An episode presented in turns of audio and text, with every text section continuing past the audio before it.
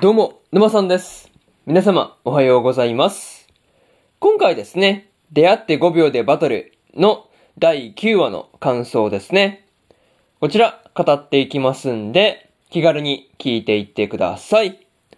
というわけで、早速ですね、感想の方、入っていこうと思うわけですが、まずは、一つ目ですね。5倍同士の戦いというところで、身体能力を5倍にする能力を持っている者同士である大神と有利の二人がですね、戦っていたわけなんですが、有利がですね、こう、明らから受けた指示通りに動いていることもあってですね、互角以上に戦えているんだっていうところが、まあ、なかなかこう予想外でびっくりしたなという話ではありました。まあ、しかもね、こう、有利のヒットアウェイですね。まあ、これを見た大神がですね、こう、どう動くのかとかね、まあ、そういうところまで計算した上で、こう、前もって有利にアドバイスをしているっていうアキラはですね、まあ、さすがだなっていうことを思ったりしました。まあでも、大神の行動が読みやすいっていうのもそこにはあるかもしれないんですけど、まあ、それでもね、相手の行動を読んでアドバイスできるっていうのはやっぱりすごいですよね。そう。あとはね、こう、有利が大神にね、まあ、殺されそうになっていたアスカを助けに、まあ、こう、大神を蹴り飛ばして、まあ、こう、さっそうと駆けつけてくるっていうところですね。そう。あの登場のところはですね、まあ、こう、これでも勝ってくらいに有利がかっこよくてですね、まあ、普通にビビったなという話ではありました。そう。なかなかかっこよかったなっていう話で、まあ、とはいえですね、まあ、こう、あのまま、あのままですね、有利が大神相手に勝つことができるのかっていうところはですね、まあ、まだまだわからないところではあるんで、まあ、そこがどうなるのかっていう話は気になるところではあるという話ですね。そういうところで、まず一つ目の感想である5倍同士の戦いというところ終わっておきます。でですね、次、二つ目に入っていくんですが、二つ目はですね、代わりの相棒はというところで、アキラがですね、マドカと戦っている、戦っている時に、まあ、こう、林道からの攻撃をですね、受けていたわけなんですが、まあね、こう、有利の代わりのね、相棒として、まあこう、マドカを使うっていうのは、なかなか考えたなっていう感じの、まあ立ち回りというか、そういう感じではありました。まあしかもね、こう、リンとの取引でですね、リンドを電話で自分の元に呼び寄せて、アキラ自身はですね、マドカと決闘するっていうことで、呼び寄せていたわけなんですが、まあこう、そこはですね、後でわかると、ハッとするなっていうところではありましたね。そう。なかなかそういうところが、まあなんていうかこう、すべて計算通りっていうかね、なんかそういう感じがあって、見ていて楽しかったなというところで、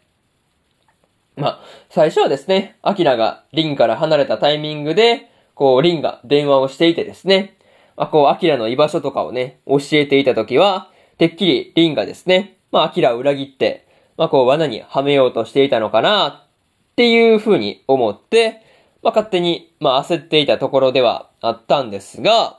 まあ、それがですね、実は、まあ、それが、あの、アキラからの依頼だったんだっていう風にはね、考えもしなかったな、というところでした。まあね、他にもこう、そういうところはびっくりしたんですけど、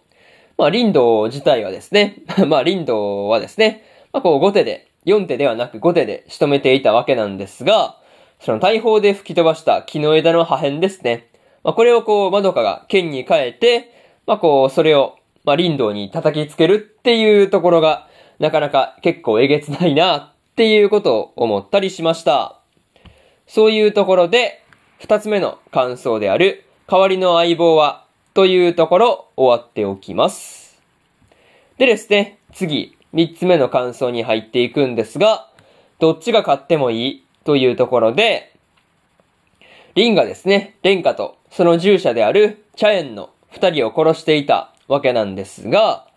まあ、こう、レンカの本体がですね、おっさんであるっていうところにはね、マジかよって感じで、ちょっとがっかりしてしまったところではありましたね。まあ、とはいえですね、蓮華自身は人形で、まあ、それを操作していたおっさんと、こう、チャエンが戦車とかをね、操っていることで、まあ、こう、さも蓮華がですね、戦車、蓮華自身が、まあ、戦車とかを操っているように、こう、まあ、見えてしまっていたっていうところですね。いや、まあ、そういう風に見せかけていたっていうところは、本当に考えたなっていう感じでした。そう。すごいその辺は感心したんですが、まあ、にしてもね、こう、蓮華が首を折られても死ななかったっていうこととかですね。まあ、こう、戦車で厳重に、こう、守っているところとかからですね、まあ、別のところにいる本体をね、見つけたリンは観察力が高いなというか、なんかそういうところで結構驚かされたっていう話ですね。まあ、あとはね、リンが自分の狙いとかを全部話した後で、まあ、それを聞いていたチャエンまでね、殺してしまうっていうところに関して、本当に容赦ないなっていうことを思ったりしました。そういうところで、三つ目の感想である、どっちが勝ってもいいというところ終わっておきます。でですね、最後にというパートに入っていくんですが、今回ですね、赤チームと緑チームの本格的な戦いになっていたわけなんですが、まあ赤チームのレンカとリンドを殺せたっていうところに関しては大きかったんじゃないかなっていう風に感じました。まああとはね、こう幹部クラスで言ったら大神と黒岩とあのバーテンダーの格好をしているあの瀬戸口とですね、カムイのおじいさんの4人ですね、になるわけなんですが、まあその4人をね、どうやって倒すのかなっていうところが、まあ気になるところではあるという話で、またね、緑チームの、あの、おばちゃんですね。おばちゃんが、こう赤チームからのスパイだったっっていうことも判明していたわけなんですが、まあ、その、ね、おばちゃんに対して、まあ、そのチーム、まだスパイがいるっていうところまでしかつかめていないリーダーとリンゴがですね、どう対処するのかっていうところにも注目しておきたいというふうに思います。そういうところで、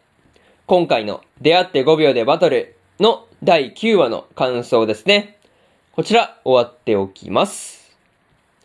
でですね、今までにも第1話から第8話の感想はですね、それぞれ過去の放送で語ってますんで、よかったら過去の放送もね、合わせて聞いてみてくださいという話と、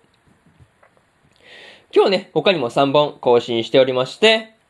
サニーボーイの第9話の感想と、探偵はもう死んでいるの10話の感想とですね、日暮らしと泣く頃に卒の11話の感想ですね。この3本更新してますんで、よかったらこっちの3本もですね、聞いてみてくださいという話と、明日ですね、明日は3本更新するんですが、彼女も彼女の第11話の感想と、エデンズゼロの第21話の感想、そしてですね、大の大冒険の第48話の感想ですね。この3本更新しますんで、よかったら明日もですね、ラジオの方聞きに来てもらえると、ものすごく嬉しいですという話で、えー、本日1本目のラジオの方終わっておきます。以上、沼さんでした。それでは次回の放送でお会いしましょう。それじゃあまたねバイバイ